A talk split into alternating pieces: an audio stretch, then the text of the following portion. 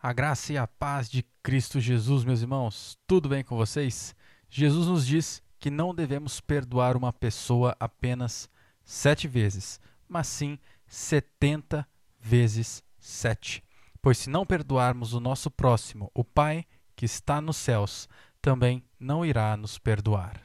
Então vamos ver o que Jesus tem a nos dizer através do Evangelho de Mateus, capítulo 18, versos de 21 a 35. Assim diz a palavra do Senhor.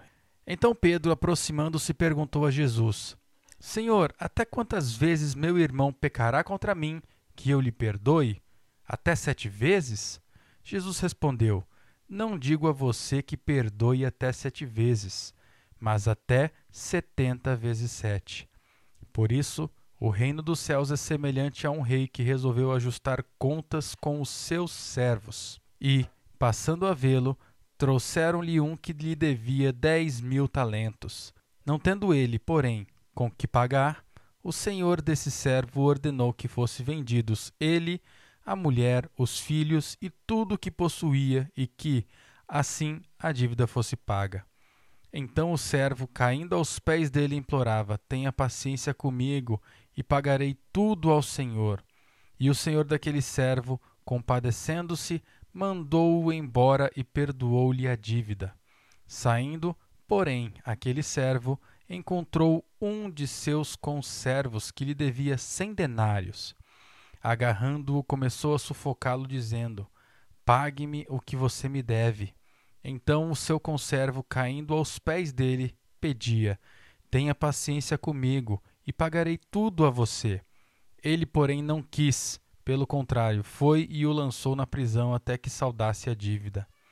Vendo seus companheiros o que havia acontecido, ficaram muito tristes e foram relatar ao seu senhor tudo o que havia acontecido. Então o senhor, chamando aquele servo, lhe disse: Servo malvado, eu lhe perdoei aquela dívida toda porque você me implorou. Será que você também não devia ter compaixão do seu conservo, assim como eu tive compaixão de você? E indignando-se, o Senhor entregou aquele servo aos carrascos, até que ele pagasse toda a dívida. Assim também, o meu Pai, que está no céu, fará com vocês, se no íntimo não perdoarem cada um a seu irmão. Amém. Primeiramente, precisamos entender que todo ser humano é pecador todo ser humano irá pecar enquanto estiver aqui nessa terra. O pecado só deixará de fazer parte das nossas vidas quando estivermos na Nova Jerusalém. Precisamos entender também que o nosso próximo irá pecar contra nós e nós precisamos aprender a perdoar. Aqui no verso 21, Pedro começa um diálogo com Jesus. Alguns estudiosos vão dizer que Pedro estava perguntando isso, pois alguém já havia pecado contra Pedro várias vezes no caso ali, sete vezes. Né? Ele, e Pedro queria saber se ele deveria perdoar caso é, alguém pecasse contra ele sete vezes. Não temos como saber se isso é verdade, mas aqui Pedro coloca um número. Ele diz sete vezes. Os sacerdotes e rabinos da época diziam que o máximo de vezes que você precisava perdoar era apenas três vezes, pois passado disso já era abuso contra o próximo. Jesus vai responder a Pedro no verso 22 dizendo que não existe limites para o perdão. Jesus coloca um número, 70 vezes 7, que seria 490 vezes mais ou menos. Esse número que Jesus coloca não é um número fixo. O que Jesus realmente quis nos dizer é que não existem limites para o perdão.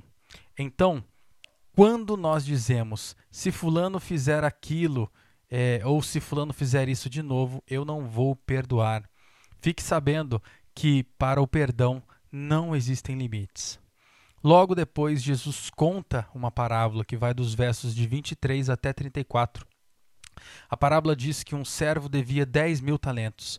Eu falei no devocional anterior que um talento podia ser uma medida em peso e também um valor equivalente a 6 mil dias de trabalho.